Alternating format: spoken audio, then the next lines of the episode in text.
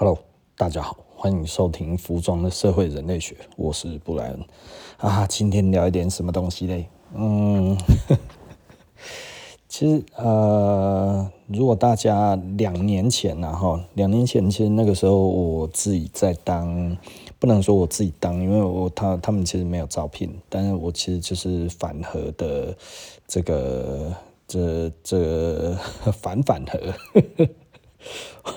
我我是支持合适的，然后那所以其实我那个时候呃，在合适共投之前几天，我其实录了很多关于呃合适的这个问题哈。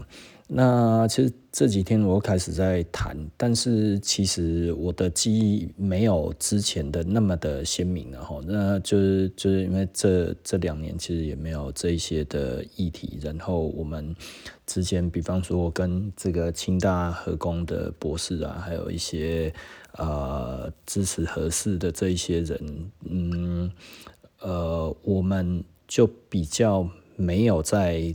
呃，联络了哈。那无论如何啊，老实说，我对于政治其实是，嗯，也许说热衷吧哈。但是实际上，我比较，我觉得我应该其实是比较想要，嗯，达成一个，我想，我我们希望对下一代是比较好的。所以，为了下一代好的话，其实，在我们的能源的配比上面，其实是非常非常重要的。然后，大家要知道台，台湾现在的空气非常非常的糟。那这个糟到你会觉得，这个其实是。我们下一代是不需要承受这些东西，我们这个岛上不应该要承受这些东西。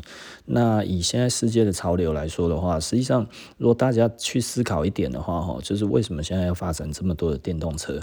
那发展这么多的电动车，其实有一件事情，我觉得大家可能要稍微有一点点概念哈。美国现在其实有在做基建哈，它的新的基建其实呃，台湾这边有一些厂商都已经过去做，是做什么？去做新的电网，它新的电网其实是为了什么？是为了电动车。所以呢，美国现在在做的其实就是整个产业在于汽车方面的话，要往电动车发展。所以呢，呃，大家知道哈，电动车的充电它其实是是呃，该要怎么讲？我们所谓的大电哈，就是它不是一般的。这种家用电，这一种这插电式插电冰箱的这种没有办法帮这个电动电动车充电哈，所以它整个电网现在要重新要改过。那要换成这一个电网之后，其实它的这个呃基础的电力设施其实。就是会有改变了哈，那也就是说，实际上我们都知道，美国所有的核能电厂大家都要延役了哈，它最早的核能电厂现在也都还在服役当中哈，那所以大家去思考到这一个点的话，其实应该就可以很容易的知道，下一步其实就是核电。哦，那包含比尔盖茨在研究的，还有其他的国家在研究的东西来说的话，其实核电就是下一步。所以，我们台湾其实是非常非常的愚昧的去反核。我要讲的是愚昧哦，因为呃，目前其实呃，就巴黎气候协议。哦，那出了那个，出了那个，那个，就两年前有出那个 A R six 哈，也就是说气候报告。那这个东西出来之后，它是一个全世界认同的报告。哦，那总共有三千多页，然后其实那个那个台湾有一些老师，他其实就有在导读这些东西，然后他一直翻一直翻这样子，然后希望去呼吁大家去了解这一个事情。那我我我我看过几个影片哦，他们基本上只是只是摘录一些东西这样子出来，这样子讲的话。就已经讲了好几个钟头，如果大家有兴趣的话，其实可以去看哈。那实际上我自己呃，因为在那个时候在，在这个支持合适的时候，其实我做了呃，这些节目是那个时候的数据，还有那一些的东西的条例，它其实是非常分明的哈。那大家可以去听听看，就是差不多在啊三百集前后，两百九十九集，两百九十八哦，那三百多集这些，三百出头，三百三百零一这里，呃，尤其两百九十九，两百九十九，我就是我自己讲的还蛮好的。我刚才要自己从头到尾重重新听一遍哈。那，嗯，我觉得，我觉得，如果大家真的觉得我们的下一代真的要过好一点的话，或者是你也觉得，诶，我们的台湾的能源非常非常的重要，或者是你自己也不知道到底核能危险在哪里，我觉得两百九十九集哈，服装的社会人类学那个，我觉得可以听一听哈，多听几次。我自己还会再多听几次，但是我我其实也有在专门在谈 A R Six 的，然后差不多也就是在那一边，然后大家都可以去听听看哈。那我在那边我讲的是非常非常的呃详细，我我现在再回去听的话，我都觉得哇，我讲的真详细呀。哦，那其实能源来讲的话，其实对于台湾的下一步。其实非常非常重要了，就是我们其实如果真的希望接下来哇，又要有半导体，又要有 AI，然后能做 GPU 这些东西，那其实很简单，我们的电力就是不够，所以你不可能再去用任何的这种火力发电，无论是。燃煤也好，无论是燃气也好，哈，这个东西其实都有问题。甚至呢，我我这样子再去再去听了之后，觉得诶，对，氮氧化物其实也是温室气体啊。对，温室气体来讲的话，就是大家都知道二氧化碳，对不对？然后甲烷，那氮氧化物。这个东西其实都会造成我们的那个温室效应，然后就会造成这个气候变迁。那气候变迁来说的话，其实老实说。呃，我觉得我在那边讲的非常非常的详细哈，也就是说很多是谣言，比方说海平面会上升好几公尺，把你家全部通通都淹没哈，嗯，呃，不会这么快，甚至也不太有这一个可能性然后，那所以呃，包含很多的东西，我不想要危言耸听，其实我们真的在希望跟人家对谈的时候，就是你问的所有的问题，我全部都用数据回答，那所以我那个时候其实。是呃，大家可以去听啊。我呃两年前的我绝对是有办法回答任何所有的问题哈。那现在来说的话，就是 我我我还要再回去复习一下。呃，合适公投之后，其实老实说了，没有过吼，大家都很灰心吼。我们那个时候，一些我跟一些志工啊，还有这些，他们基本上大家都是清大合工的，大概呃硕士啊、博士这一些吼。其实嗯，大家都很理性啊。我那个时候几乎、呃、都是跟他们在对谈，每天这样子，我们花了很多的时间，然后在讨论这一些事情，然后我尽可能的去跟身边所有的人去讲述说这个东西有对。我们国家的未来有多重要？那其实老实说，以现在最近的这一个政治的状态哈，我其实根本就不关心台湾的政治，因为老实说，无论是谁都必须要面临到能源，而这三组人马其实都没有一个人有一个完善的能源政策，因为台湾目前其实我们的能源政策是被政客把玩的，也就是说没有人在说实话，而这三组人马。呃，其中一组我认为是垃圾哈，这、那个我不太想谈哈。那其他的三组人马哦，我们说柯文哲也好，我们说侯友谊也好，我们说郭董也好，呃，都没有能源政策。郭董说要核武，我我他他要他他他要再盖一座。我我们的核四在那一边的核四是非常安全的电厂哦，非常非常安全。大家其实网络上面有很多的资料可以去找哦。你可以说你相信或者你不相信，不相信就我们还是要试运转，因为你已经花了好几千亿在那一边了，就让它运转看看，对不对？它还要试机，它还要干嘛？因为它现在其实老实说还没有。热测试而已，也就是说，所有的冷测试、所有的压力测试都已经做过了，然后现在只剩热测试，也就是说，把燃料棒插进去，然后试启用，看它会不会有什么问题，有问题就停掉、废掉，对不对？如果没有问题，那我们不就可以用吗？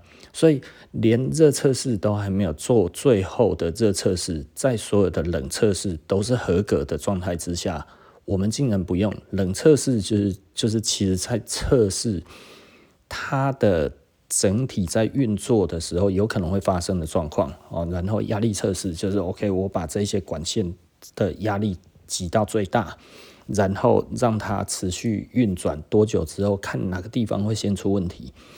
出问题了之后写报告什么这些，通通弄出来就可以变成以后的操作的这一些的手册，还有应变的手册，对不对？这个东西其实都已经做好了。我们台湾甚至还出了这些核能电厂的的测试报告的准则给英国，所以台湾其实是输出核能知识很重要的国家，从以前到现在都是。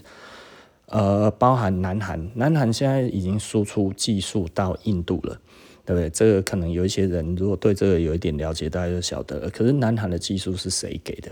其实台湾给的，其实是我们给的。哦，所以台湾的核能技术其实非常非常的先进，因为我们一直在核能的管理上面，还有我们在核能的效率运作上面，一直是世界前五。我一直要在重复的讲，我们是世界前五。这个很有可能的原因，就是因为我们有很强烈的这个这个反核的反核的这一些的团体，然后在做这一些事情，所以反核团体是一件好事。但是呢，不使用核四是一件坏事哦，因为你已经好好的东西就在那一边了。如果那一个东西不好好的运用，然后我们现在要更多的燃煤，其实我们是全输。第一个，我们能源比别人贵，我们已经没有任何的矿产，我们是能源的输入国。如果这样子来讲的话，我们又都是货物的出口国，我们其实是仰赖出口的，所以能源的成本对我们来讲本来就很重要。如果我们要加薪，然后我们不放弃代工，然后我们现在这样子要做的，马上可以让企业的获利瞬间就出来了，其实就是能源。也就是说，大家想要你的这个收入真的可以提升，并且不会危害到我们国家的正常发展。其实核四你只要运转下去之后，就会差很多。那核四其实它还可以再做四个机组，还是六个机组？也就是说呢，光是核四，如果那个都是已经环评已经做好了，它环评已经全部都评估好了。如果今天呃，我们需要更多的电力，合适是还可以再直接加装机机组的，那这个这个其实是非常快速的一件事情，也就是说，它不用再重盖，它其实只要把机组再把它放进去而已，然后再测试，然后这样子就可以可以了，可能两三年、三五年就可以再多一个机组，三五年再多一个机组，然后这样子起来，其实因应台湾的能源的需求，合适真的有办法。让核一、核二通通都退役，对，但是我们必须要有观念，因为我我们台湾不能没有核电，除非我们今天就是说要跟日本借电，对不对？跟日本买电，OK，电网迁到台湾来，可是没有啊，日本自己电都不够用，那或者是我们要跟中国要电，那你要吗？对不对？你如果真的要了之后，你真的都是听他的了。我相信你也不要。那今天难道燃煤我们就要吗？难道燃气我们就要吗？对不对？哦，也就是说，我们通常在讲核灾这一件事情，在车诺比发生之前没多久，印度有一个化工厂爆炸。印度这一个化工厂爆炸的时候，它方圆三公里里里面的人全部都死光了，一万多人还是几千人，然后瞬间都死了，因为窒息死亡。哦，因为它整个爆炸了之后，然后所有的氧气在瞬间通通都被那个燃烧掉，然后瞬间没有氧气，所有的人在那几分钟之内全部都窒息死亡，好几万人。这就是人家在讲的，就是说，当我们要发展核能或者不发展核能，其实最重要的原因，并不是在于说核能有多危险，核能只要妥善的管理，其实就很安全。那如果不妥善的管理，我们现在看到最糟的其实就是车诺比。车诺比它的很严重的问题，其实就是他找了农夫进去管理电厂，他管理电厂的人并没有任何的核能知识，然后他们就觉得核能很安全呢、啊。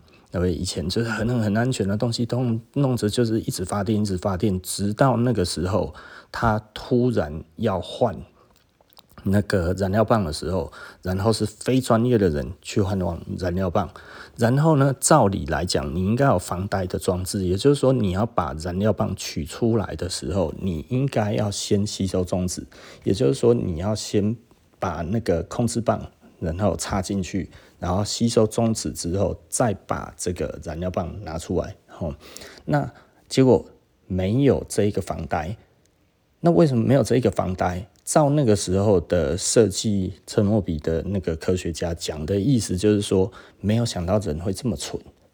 他认为应该在里面都有基本的训练，所以他没有做这一个防呆。那没有做这一个防呆，结果造成那个炉心熔毁。因为你拉起来之后，然后它整个高热，然后最后卡住，卡住的时候上不上下不下，最后整个炉心熔毁。整个炉心熔毁之后，然后造成氢爆。我我觉得这才是真正最可怕的地方，也就是说，它是管理的问题。那台湾的管理一直都是世界前五了哈，所以老实说，我真的不太关心这次的选举到底是怎么样，因为简单的来说，不谈能源，大家都死定了。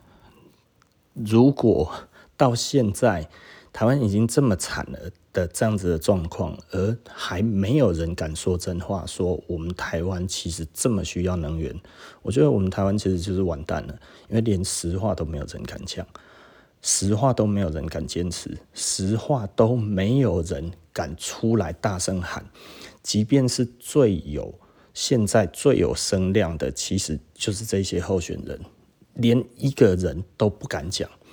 如果有一个人这个时候大胆讲，不断的讲。不断的呼吁，把这些数据拿出来，我觉得根本不用讲什么，他其实就可以得到很强的支持度。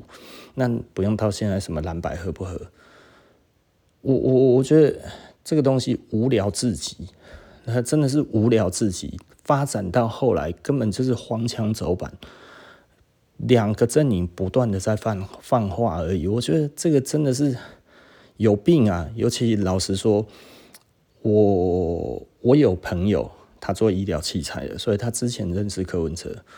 呃，照我听说，他形容的柯文哲，就跟现在我感受到的柯文哲是一样的。就是他形容的柯文哲，真的就是这个样子，就是就是就是不断的推翻他自己讲的话，然后呢，逼你，然后让你可以给他更多东西。所以我，我觉得这这个真的是老招。那所以我，我觉得难怪人家都说他没诚信，因为他其实就是不断的赖账。那这一件事情来说的话，我根本就不不 care，因为柯文哲连你说他是科学，我觉得这个东西真的其实让我觉得恶心。对，因为你根本连最最基本的这个东西你都不谈就算了，你还认为哦，台湾其实应该不需要核电。然后到后来才说，哎、好像可以可以考虑看看。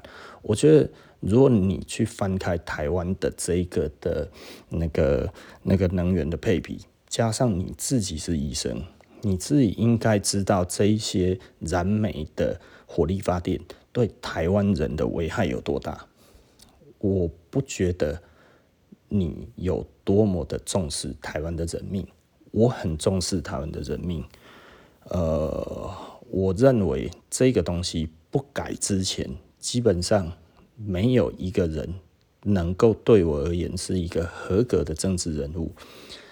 核能电厂一直被污名化，即便到现在，欧盟都已经说这个核能电厂它其实就是绿电，我们台湾还是不承认。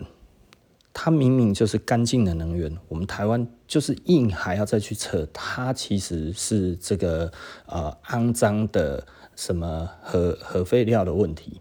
核废料的确是一个棘手的问题，但是核废料不是不能解决的问题，甚至核废料已经都在解决了。所以这个东西其实并不是一个真正的大的问题，因为只要有干储场，我们把这一些核废料然后密封之后放进去就好了。但你放在那一边，也没有人会去动啊。但你说它会哦，之后可能自己会滚动干嘛哦，跑出来还是怎样之类的？OK，这都有可能，但是机会不大。只要有完善的管理就可以了，是不是？那我们没有办法管理吗？那反而是这一些燃煤，你这些的废气出来，从烟囱出来，你能管理吗？然后这一些从烟囱出来的这一些造成了这么多的肺腺癌，我们台湾现在肺腺癌是第一的死因，我们台湾死于肺腺癌是最多的，本来是大肠癌，对，现在变肺腺癌，对啊，所以我我们要怎么说呢？呃，也就是说，我我我搞不清楚到底是怎么回事，但是呃。我们为什么不去正视面对这一个问题？我们为什么不让我们的国家的这些专业的人士，然后当着大家的面，然后好好的跟大家解释说核能的问题在哪里？而到现在都用民粹式的来解决，而在讲说哦，你看这个广岛长崎哇，死了这么多的人，然后怎样怎样？呃，那个是武器级的核分裂。也就是说，它其实是浓度很高的这个、这个、这个和和呃，它不能说燃料，它其实就是武器级的呃那个放射性的元素，就是铀跟钚，对不对？然后那呃，它的浓度超过百分之七十，它自己只要被触动了之后，就会产生连锁反应，然后瞬间就会放出这一些能量，所以它瞬间。就会毁灭掉周遭的东西，对，因为它其实就是瞬间核分裂。可是核能电厂的反应堆不是这样啊，它就只有五趴左右的这一个这一个浓度，所以对它来讲的话，为什么我们要打中子？打中子下去，打到然后它少一点，打到少一点，它不会有真正的连锁反应，就是有打到才有，打到才有。对不对？所以你以这样子来看的话，它其实就很安全啊，因为你只要把中子吸收起来，控制棒插进去，中子就起来了。然后中子吸收起来之后，它就不会再有核反应了。然后再来，它就是高热，然后就在那边。所以我们一开始要把它放在那个那个冷却池里面，要放呃放个几年，然后等它温度降低了之后，然后再拿出来。然后呢，我其实我那个时候也有讲吼，我们其实现在再来还有发展一种叫快快中子反应炉。其实老实说啦，呃，核能的发展有很多种，然后还包含 SMR，对不对？哈，现在主流大家都在讲 SMR，然后包含比尔盖茨啊，或者是中国啊、英国啊，英国是劳斯莱斯哦，他已经。啊、他已经讲很多年了哈。那那个，他其实就是小型模组化的这个这个核能电厂哈。那嗯，这个其实是一直有在谈哈，包含现在很多都会说，哎、欸，如果这样子的话，就在那个台积电里面装一台 SMR 就好了哈，就是专门给台积电这样子哈。当然，这都需要环评然后，那无论如何，这都是解决的方式。任何一种解决台湾能源的问题，这个燃眉之急，我都举双手赞成。而台湾不能再更多的燃煤，我也不赞成燃气，我只赞成核能。为什么？因为它没有我们想象的那么的危险。即便在福岛，福岛它真的发生了核灾之后，死了多少人？就一个人，对。然后这一个人得了白血病，然后过了一年之后，也就是说那个时候冒着生命的风险，然后下去那一边去去控制这个福岛的四号机的这一些的人员，一号机跟四号机嘛，哈，然后这一些的人员，他们就这样子号称敢死队的这样子下去了，很伟大，然后就下去了这样子，呃，总共这些上来有一个人因此。然后得了白血病的样子，然后一年多之后死了。那这个应该跟核辐射有关。那其他的没事，到现在没事，它其实并没有那么的危险。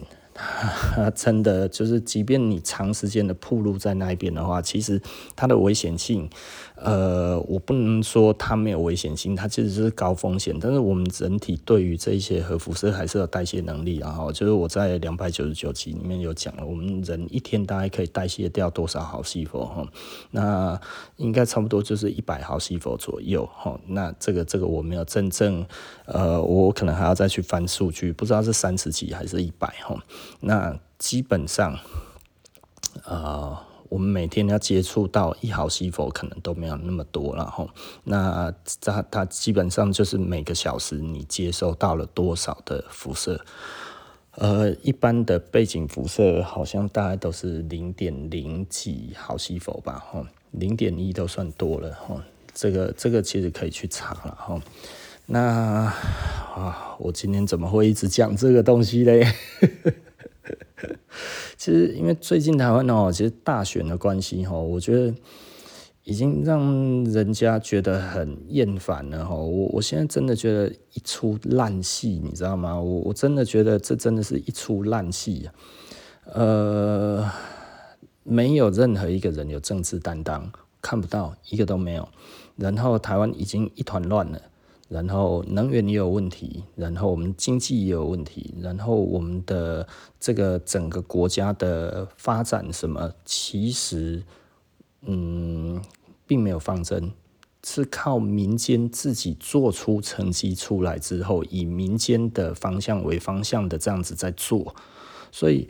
来讲的话，如果你说以半导体，哇，台湾现在好像很厉害，但是这个其实老实说，大家都知道，这个其实是蒋经国的擘画哈，他李国鼎还有那个孙运璇的这个院长，然后他们去擘画这一些事情，然后用到现在这样子四十几年，你看，对于国家的未来，他其实是。很很深思熟虑的，在做过这些决定之后，一做起来，受益竟然是几十年。我我们现在并没有任何一个政治人物在做这些的破画，在做这一些的规划。这个东西其实老实说，我我们台湾以现在这样子的政治环境来看的话，早就没有这种人了，因为所有有良知的人都已经不在了。所有的东西，我觉得上面我们所有看到的候选人，基本上都是跳梁小丑，差不多半斤八两。但上来之后，老实说，就像我之前讲的，我根本就看不到他们有什么样子的政治的担当。简单的来说，我现在就是要从里面挑一个最不烂的，我的确会去投票。那我说我投谁，基本上我到现在我心里面有个数。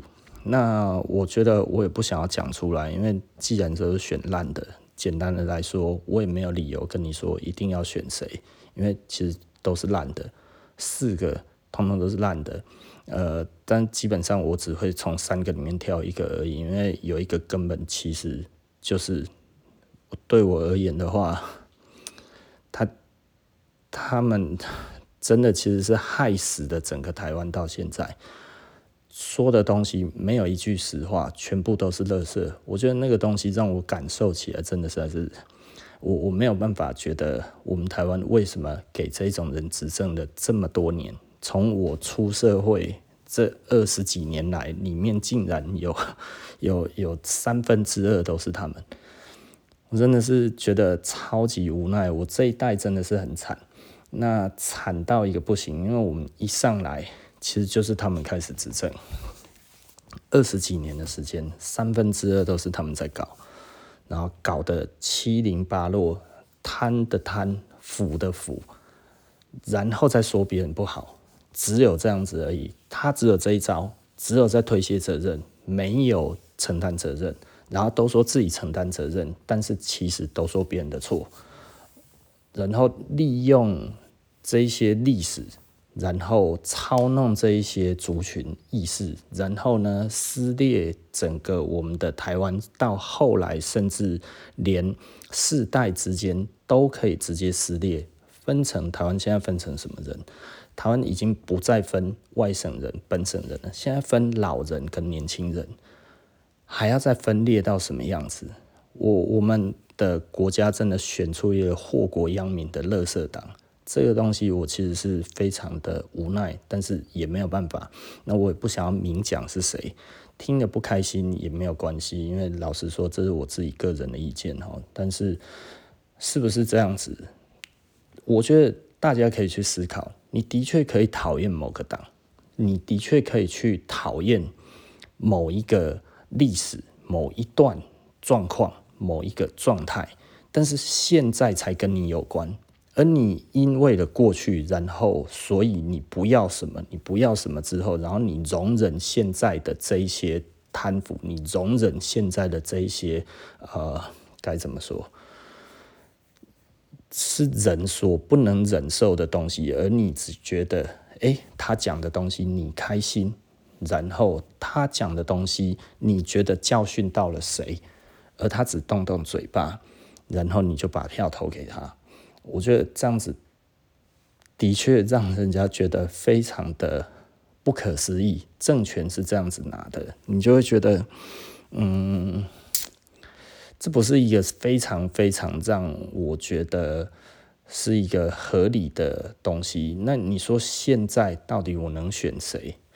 呃，我必须要讲了哈，我为什么今天这个又重讲一次？基本上只要没有在谈能源，在台湾都是空谈，没有其他的东西。我我们台湾真的没有能源的的话，真的什么都不用玩。但是呢，现在很明显的，没有人要谈能源。能源这一个东西对他们来讲的话，我觉得根本其实就是在开玩笑。你跟他谈能源，他觉得你其实是在帮他，该怎么讲？就是呃，你你就是把这个这个他不想提的问题提给他，这不是一个好听的问题。没有人敢对核四。做直截了当的表态，除了侯友宜以外，那侯友宜是因为选情告急了，他才勉强说哦，他觉得他支持核四，讲也不过讲一次。在他刚当选的，他当选候选人要推举他出来当候选人的时候，朱立伦推他当候选人的时候，他还在讲合适不安全，他去看合适，他觉得怎么样怎么样？我觉得。你你在讲什么屁话？呃，我那时候看到，我就觉得他妈的推这种什么候选人出来，对吧？你连台湾现在缺什么都不知道的话，还要我告诉你吗？那如果我们连告诉我们的国民说这个能源的问题非常严重的这种道德勇气都没有的话，你说这几个我能选谁？的，我说真的，我真的都都没有办法选。但是我最痛恨的，其实就是把这一个我们的国家未来全部葬送掉的那一个党。其他的大概都只能不敢讲，因为他觉得这个就是主流民意。这个主流民意是谁做的？有时候我觉得很奇怪，这个主流民意，诶，都是同一个党做出来的。那其他的党在干嘛？他就就真的其实就是 useless，真的就是没用了。嗯，你知道吗？所以我自己感受起来，其实，呃，不知道为什么我今天的感受特别深哈，就是我觉得开心不起来，倒不是说我忧虑什么，因为其实我我已经不太忧虑了哈。那也就是说，我已经过了该要忧虑的时候。就比方说，二零零四年那一次，那是我最忧虑的时候。那为什么我最忧虑？因为那个时候，其实我们跟中国还有的拼。也就是说呢，我们那个时候的亚太营运中心还有希望，然后一直到二零零六年的时候，我我就常讲，二零零六年我就觉得我们台湾已经没机会了。二零零六年的那个中国银行哦，那在香港挂 IPO，这我讲过很多次哦。那这一次发生什么事情？他不知道募多少，好像一千亿美元的样子之类的哦，反正就是募一大笔钱，或者一千亿人民币之类的，类似这一种的金额哦，反正就是千亿等级的，如果我没记错的话。那呃，不到一个月就募到了，然后最后还超募，超募了两倍。我说，那这代表什么？外国人他已经不害怕中国了。外国人他对中国是没有疑虑的，也就是说，之前我们都觉得哇，中国是共产国家啊，中国它没有自由，它没有人权，它没有什么东西。然后呢，结果中国银行在香港挂 IPO，竟然超募。那这一件事情就代表台湾的意义不见了，因为我们最早亚太营运中心这个所谓的营运中心，境外营运中心是什么？因为我不信任你的金融体制，因为我不信任你的这一个国家，我不信任你这个中国的共产国家、社会主义国家。我认为你是国家经济，不是自由经济，所以这个东西只要钱进去的话，我会感到害怕。那今天中国银行在香港挂 IPO，竟然可以超募，那这代表什么？大家对于这个国家的金融体制，对于他的这一个这一个东西，他已经诶觉得没关系了，还钱大量的涌入，那钱是最敏感的东西啊！我嘴巴可以这样子说，但是钱是最诚实的。有人说脚很诚实，没有钱更诚实。如果你真的不喜欢的话，你要多给他，你都会痛啊！多给十块你都不想，你讨厌这一个人，你多给他几块钱你都不要。对不对？很多时候，有的时候我们就是觉得蛮无奈的，就是今天投票如果要花钱的话就好了。假设说，哎，你要投票，你要花一百块，这个时候其实你就没有那么容易买得动了。你懂我的意思吧？也就是说，今天其实行使这个投票权，为什么你会这么的觉得啊？这个这个东西这么的呃，去去这么的感性哦，让别人去左右你的情绪。今天如果你要投票是要花一点钱你才可以投票的话，我觉得你大概就不会这样子想了。我可能要真的想一下哪一个东西我会赚得回来，会值回票价。这个时候你就会突然意识到能源的重要性，你这个时候就会意识到经济发展的重要性，你这个时候就会意识到我们国家的未来的方针的合理性的重要性在哪里。也许是这样子，我我我我觉得。这个票好像都不用钱一样，所以感觉起来好像真的就是去做一个流行，然后就是大家诶做了一件流行的事情，然后做了一个大家都一样的事情，所以这一个东西变成是一个什么羊群效应。所以呢，实际上它并不是一个行使我们自己的的想法去去关心自己的未来的一个东西，而是诶大家都要投，年轻人曾几何时这么喜欢投票？所以它是一，它它其实就是变成一种流行，在我们这个时代，根本没有人在意投票。为什么？因为国家好得很，国家那个时候哇，台湾前淹脚目的时代，你怎么会想要投票？你根本就不想要投票。因为你光去想要做下一步是什么，你自己都觉得哇，好吗？机会无穷，我干嘛还要去淌这个浑水？他妈看这一些大人在那一边玩那一些不要脸的大人游戏，你就会觉得哇，靠妈，他们真恶心。你怎么还会想要去参与？还会想要去摸到他们那一边啊？然后甚至想要站队，说我觉得他比较好。他明明都在做肮脏事情，然后你觉得他比较好，这这这像话吗？所以这个其实就是在赶流行而已，所以它并不是一个真的在行使你自己的意志，你只是在做一个哦，我觉得大家都投，所以我要去投。那为什么？因为太闲了。简单的来讲，就是太闲了。为什么太闲了？因为你知道也没什么事干啊。但你那个时候有什么事干？我们以前事情可多了。对不对？你那个时候要想说，诶，你将来要干嘛？你一天到晚都要去想说，我要去学什么？那我去学这个东西要不要花钱？那我能不能学这一个东西不花钱？那我如果学这个东西不花钱，还能赚钱，还能用一辈子，然后还可以对我的将来有帮助？因为现在的经济发展的方向。怎么样？怎么样？怎么样？因为现在的这一些职业，它的未来性怎么样？怎么样？怎么样？我们其实都会去评估。我们要评估这些事情，是关乎于我们自己。为什么？因为经济发展好，所以那个时候其实有很多的路可以走。今天 A 不行，走 B；B 不行，走 C。不像现在，你能选的是什么？Foodpanda 或者是 Uber Eats，对不对？这这，我我们以前不是在选你要哪一个外送平台啊？我们以前不是在选说，哇，你今天其实是要做短影音还是要长影片呢？对不对？我们不是在做这种东西，我们在思考的就是你的做的东西哪一个是付出比较少，然后呢得到比较多的，对不对？我觉得这个其实我我觉得这个真的是在我们这个时代，我们觉得比较比较重要的事情，而现在其实有谁真的关心？其实并没有。所以 今天聊的，其实老实说是，呃，我该要怎么说？我觉得。呃，比较沉重一点，然后，但是我觉得我还是有必要把这个东西讲出来。那现在对我而言的话，其实，嗯，我必须要说哈，这个世界我越来越清楚它其实是怎么运作的。那当我越清楚它是怎么运作的时候，其实我就越发现这个世界，嗯，跟我们想的真的不一样。那。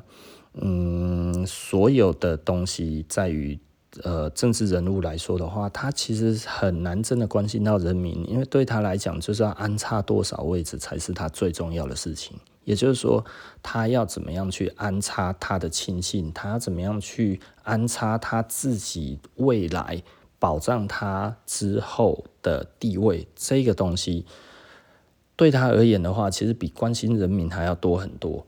那所以，我们有的时候在看这一些东西的时候，就是台湾现在已经简简单来说，已经肮脏到这个样子了。即便你说现在的反对党出来，哇，他们想要下架现在的执政党，哇，他们喊得震天响。但是，他其实最终是说，我如果赢不了的话，那我其他地方还要再保全多少？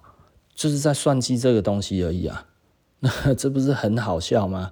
对不对？就是就是你你所看到的，就是说，哎，我今天没赢也没关系，因为你明明知道合起来才会赢的时候，还现在在搞这个东西，代表没有人要赢了。为什么没有人要赢？因为他们觉得其实都一样。所以他表面在那一边讲的，跟他实际上心里面在想的根本就不一样。也就是说，如果你真的对国家这一个呃政局其实是有擘画的，你有一些想法的，你有这样子来做的话，大家其实都会想说，诶，那忧国忧民，我们应该要站出来在做这一些事情。但是显然没有，他们在算计的是什么？算计自己。假设在这一块之后，我有没有关键少数可以再跟？这一些呃执政党或者什么，我可以拿到什么样子的好处？很显然的，其实目前呃柯文哲就是在想要在关键少数上面把这个东西做到他的关键少数到安全过关而已。所以对他来讲的话，其实他根本就没有要谁赢。基本上，他也最好他不要赢，所以就是这已经很明显的，他没有要赢，他其实只是要抢这一个关键少数，就跟德国的绿党是一样的吧，还是什么党？哦，就是说他的人数很少，但是呢，他获取的非常多。好，获取到他的政党利益在于这个比例的上面还更多更多这样子哈，所以呃，我觉得这个其实这个政治体制哈，德国的这种多党制哈，让柯文哲觉得诶、欸，也许可以这样子走吧，我不知道他是不是这样子想，但是关键少数的确可以拿更多，所以对他来说。他不用选那么多，我现在的感受大概就是这样子。国民党可能还真的很想要拿回执政权，那但是 我就不多谈了啦哈。那郭台铭对我来讲的话，我觉得嗯没什么用。简单来说，应该是。呃，会被弃保掉，然后我觉得郭台铭的这个这个选票可能真的不会太多哈。那目前大概就是蓝白对决嘛哈，蓝白对决，那白色要抢关键少数，那国民党到底要什么？我觉得他自己都没有搞清楚，所以我也不知道他要干嘛。对，那所以我我觉得意义不大哦。那所以接下来应该其实老实说了，就是乐色当权，那就继续再苦。那大家就继续辛苦吧，好，那就继续诶、自由民主就好了，反正大家就自由民主就就可以开开心心。那我觉得也没有什么关系，好，反正大家决定的，就是就是没没关系。呃，烂够久了，再好起来都会不错了哈。真可怜哦。但是我们的台湾的土地利益都已经被榨干，大概已经先预先榨干五十年以上了哈，所以有可能之后这个东西都很难了哈，除非呃美国继续印钱嘛哈，那但是一般来说的话，一般的民众离自己拥有资产这件事情会越来越远，因为所有的资产都会越来越高价，那会大家会越来越难去去拥有。那这个就会变成回到十九世纪以前哦，这一种这一种贵族跟平民之间的鸿沟。也就是说呢，呃，商店只为贵族所开，对不对？哈。有钱人跟没有钱的人，没有钱的人其实就会被鄙视，那有钱的人其实就会变得很尊贵。然后呢，街上很凌乱，那为什么？因为穷人都在街上，那流浪汉会越来越多，呃，然后整体的环境来看的话，会越来越糟。但是呢，有钱人会越来越有钱，然后他掌握的东西会越来越多。街上很多都在救济，那为什么要救济？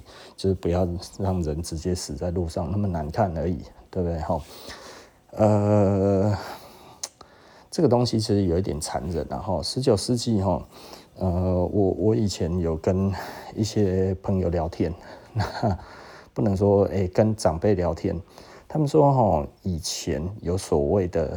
呃，一种东西，哦，那那那个叫什么名字我忘了哈。那它基本上就是人肝，人的肝，哦，不是肝脏哈，不是 liver 哈，就是人肝掉了，哈。那为什么会有这个东西？就是以前的人，哈，那客死异乡，然后身上没有钱，然后就可能就在路上，哎，睡一个觉就死了。就就病死了，或者是老死了，或者是冷死了，或者是各种的死法，就死在路边。那死在路边之后呢？哎，这个可能天气干燥或者怎样之类，他的尸体很快就风干了。然后风干了之后，可能又有马车啊什么这些经过这样子，然后踩过了之后呢？哎，它其实就变成了一片肉片在地上。这个有人吃，很多的乞丐就吃这种东西。也就是说，哎，它还是个人形的时候没有人吃，但是呢，它变成一片肉片的时候就有人吃，就是看不出人形就可以吃了哈。那所以这个其实是以前，呃，就大概在十九世纪到二十世纪初，其实都还有的一种状况。那嗯。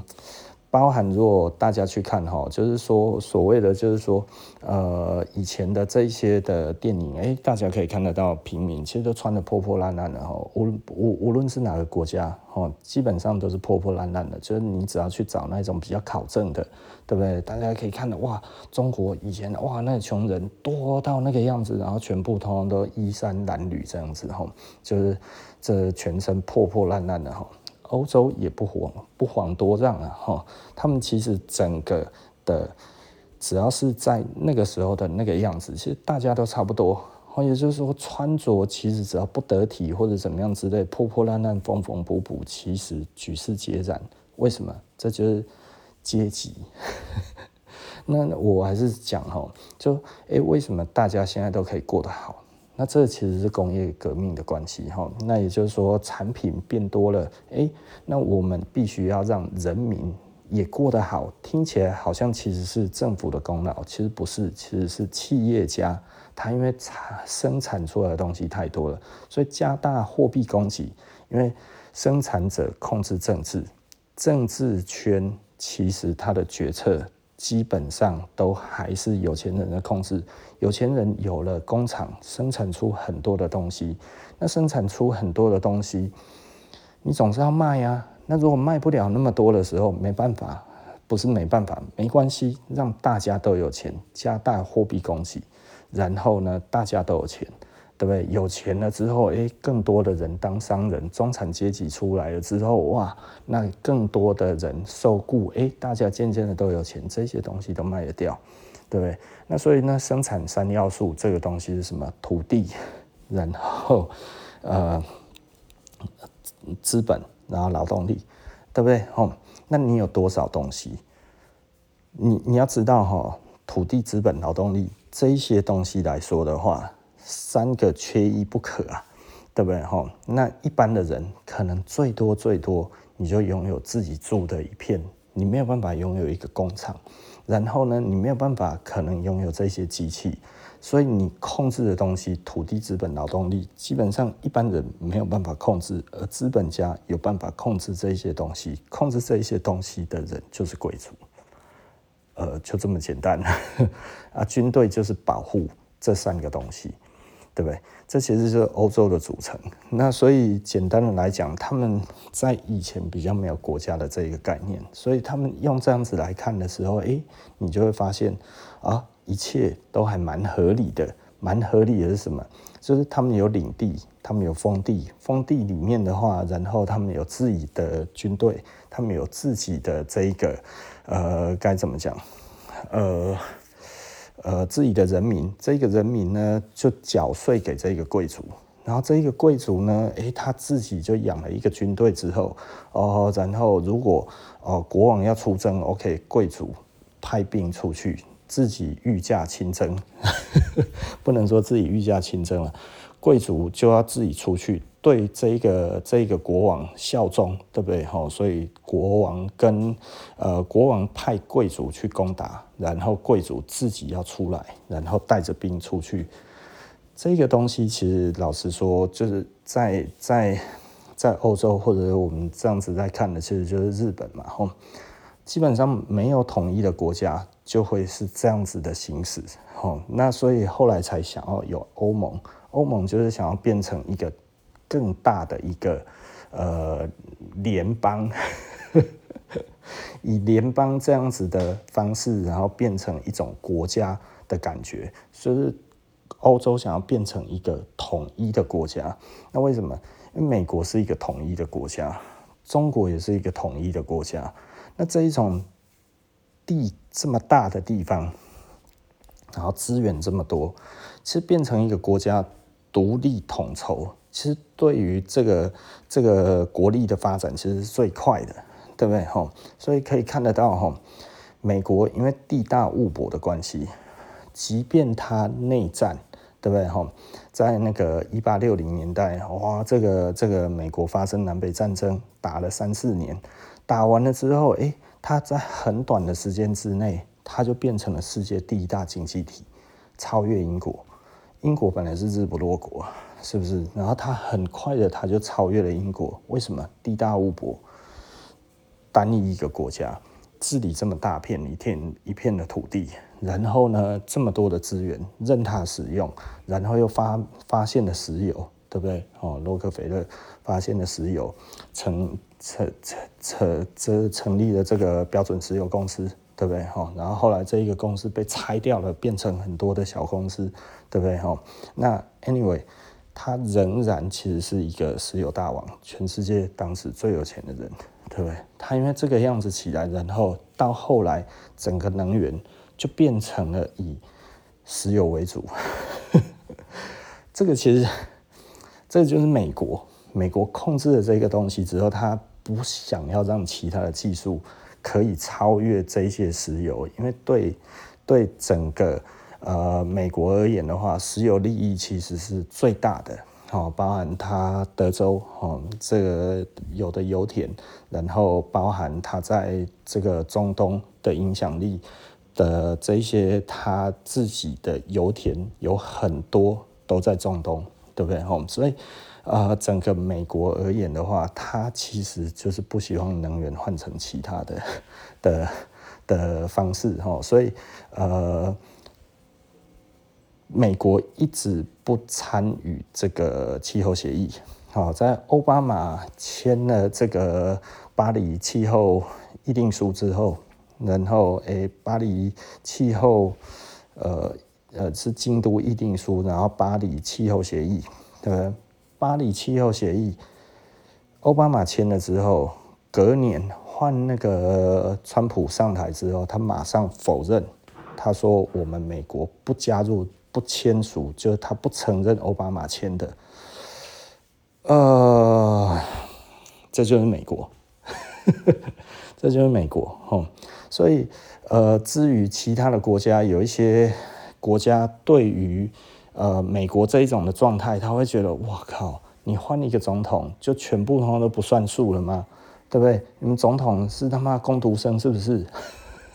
换一个吗？换一个就其他什么都不是的。所以美国对于很多的国家而言，其实很头痛。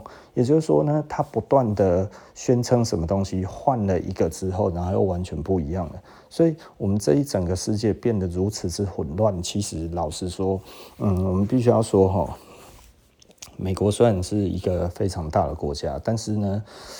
这一种两党恶斗，其实并没有产生非常好的状况哦。尤其他又是世界第一大强国，所以对他来讲的话，诶，我本来签署了巴黎气候协议之后，大家应该要尽量的降低碳排。结果，诶，川普一上来，大家都知道，川普其实是共和党的，共和党背后其实就是德州邦，德州邦其实就是石油，石油的话，这个东西怎么能认？不认，然后直接就没了。那这这个东西实在是让人家觉得太 太乐色了，但是你能说什么？就对我而言的话，其实我我。不太喜欢美国的共和党吼，那我比较喜欢民主党多一点点。那民主党其实老实说是经济发展为主，以金融为主，所以呃，金融的侵略在于呃民主党在位的时候其实是比较强烈的。难得这一次啊吼，这一次其实川普他就是纾困印的比这个民主党印的都还多啊。可能民主党第一次感受到了哇，在别人的手里面，然后哇印了这么多钱的威力哦，这个这个我也不知道该要说什么了哈。那好，我觉得其实也没有什么好讲的，就以最近这一些政局的这个纷纷扰扰哈，我觉得嗯。的确让我觉得非常的无奈哈，也就是说，如果苦还要继续再辛苦下去，然后。人民其实老实说，像我这个年纪，我已经活到这一个这把年纪了。我相信，对于多数人而言的话，我应该不是那一种只只会长大不会长脑的那一种的呃的人吼。那我其实还是一直在吸收一些新的知识，然后我一直在辩证我自己的想法，然后我自己不断的挑战我自己的想法，呃。我我觉得我们这样子是一个身为一个人能够思考的一个该怎么讲很好的一个表现，然后，所以我其实以我这样子不断的能够质疑我自己，是一个我自己觉得很开心的事情哈。那嗯，所以所以对我而言的话，很多的制度或者甚至我自己的做法，其实我都会一直不断的不能说检讨，但是我会不断的辩证。哦，那也就是说，我其实自己会跟自己辩证，或者是别人来帮我辩证，或者是诶别人来跟我讲什么东西。有的时候，呃，我其实是一个不容易被说服的人，但是你只要讲的有道理，我其实就会觉得，诶，这样子其实你对，对啊，诶，你你的想法比我更好，对不对？对我而言的话，我能很轻松的讲出这些话来，无论你是什么年纪。对，我觉得诶，这样子其实蛮好的。诶，你这样子其实比较对。虽然我不太容易有人可以点出我什么东西，但是我必须要讲。呃，因为我太常跟人家对谈，所以呢，其实呃，我还蛮容易讲出这个话。我几乎每个月都会去承认别人对，并且去深刻的检讨自己为什么站的这一个的立场。人家的立场，诶，比我们的更完备。他的想法源自于哪边？然后我们自己能够怎么样再去让我们自己的想法把他的再揉进来，或者是改掉我自己的？因为有的时候双方都不完美，因为不代表说我如果觉得他那一个想法有一个洞，我可以戳，那这样子就代表他的想法完全没有。任何的价值，我不会这样子，而是诶，这个东西里面百分之十，我觉得这个很好，那我其实就会讲出来，这个很好，百分之二十很好，太好了，百分之五十很好，哇，那我自己要深刻检讨，百分之八十都很好，那我觉得我自己的这一套的话要重新装一次，哦，就是很多的东西，其实你自己要不断的能够质疑你自己。如果你没有办法质疑自己这一件事情的话，其实简单的说，嗯，我必须要讲了哈，有一些人会一直觉得自己其实就是一个独立的个体，那所以呢，自己这一个独立的个体其实是不可侵犯的。其实老实说。这都是他人给你的观念，也就是说，你其实心里面已经种下了没有自我。你的认为的强烈的自我，其实是一种被他人植入的自我，它不是真正的自我。这是什么意思？这这个，嗯，我该要怎么说嘞？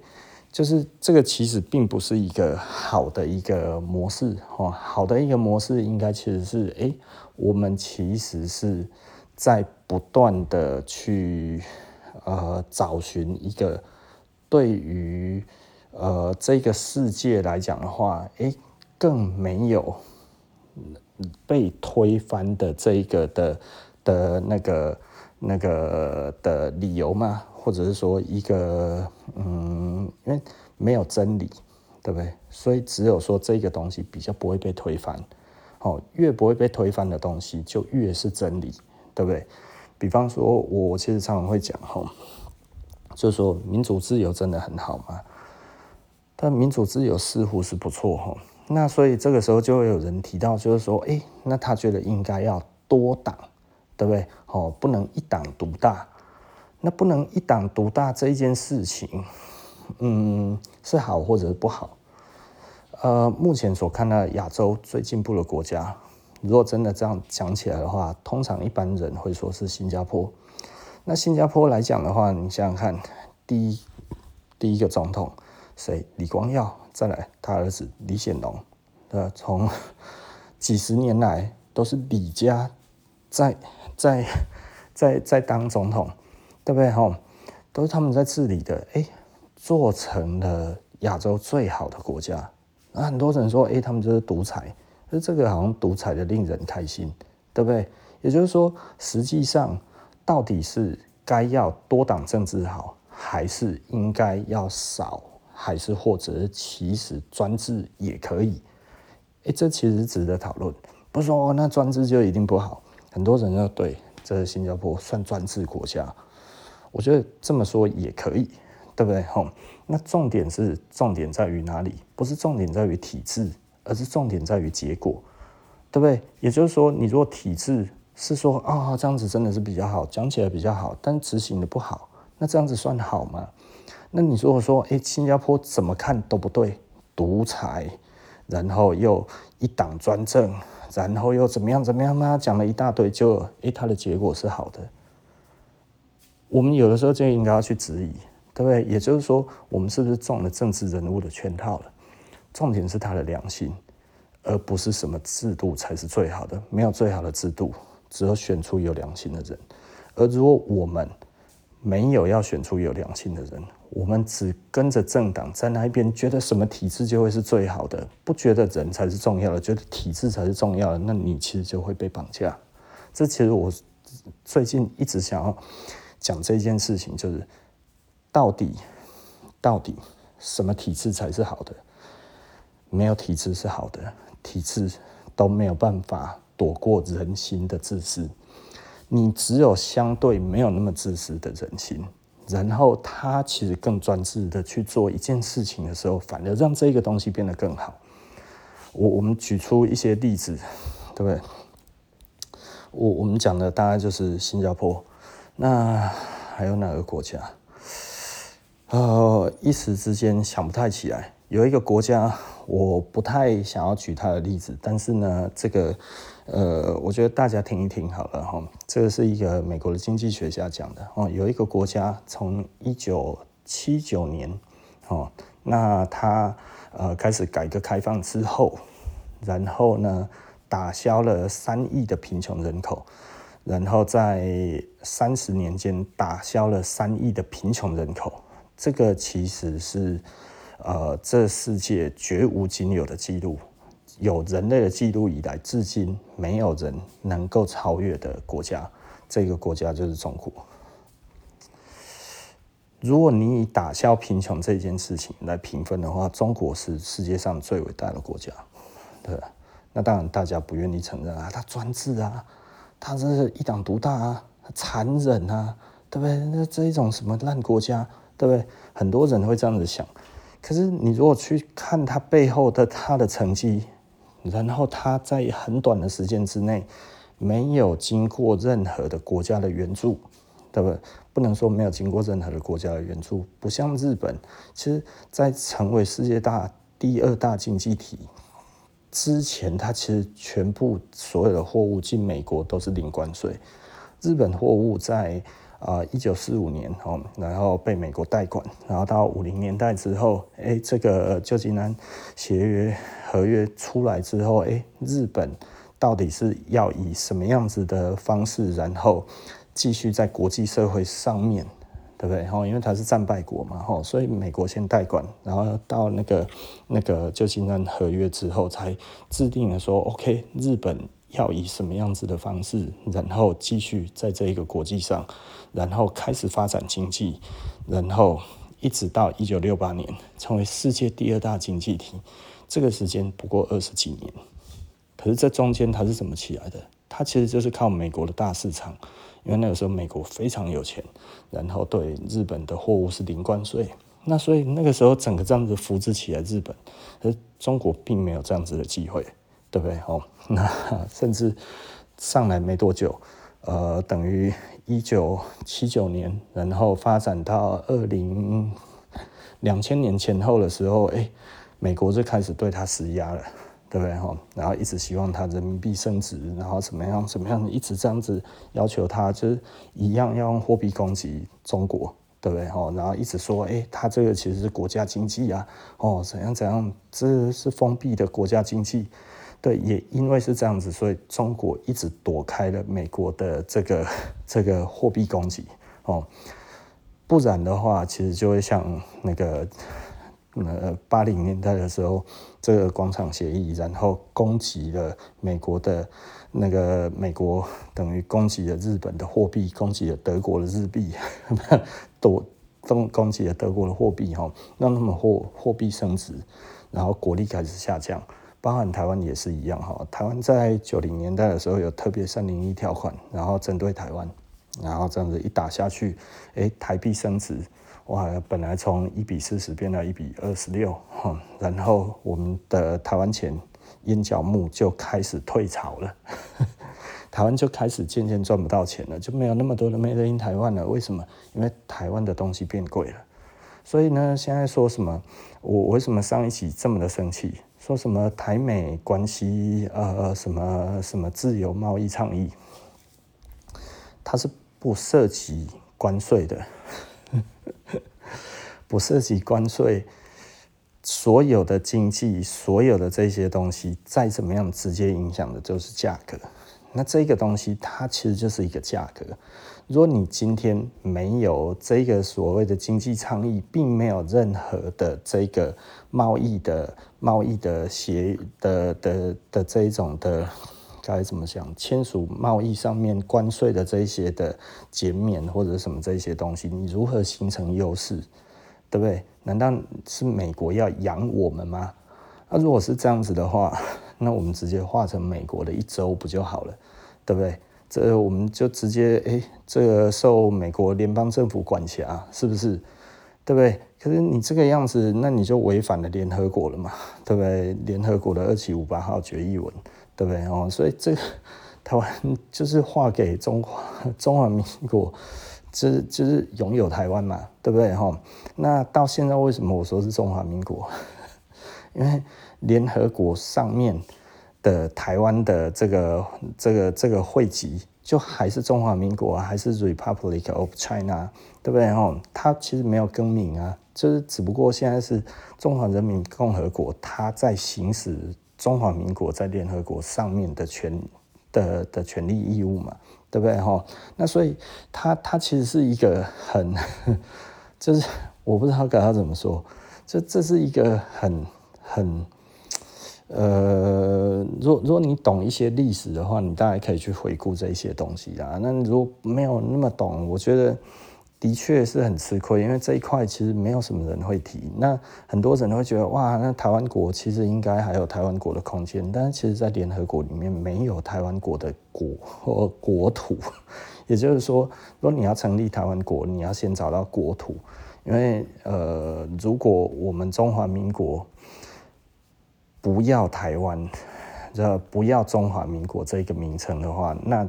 等于台湾这一块领土就直接中国回收了，因为这其实，在联合国上面就是白纸黑字，你没有其他的解释，所以呢，台独是最蠢的。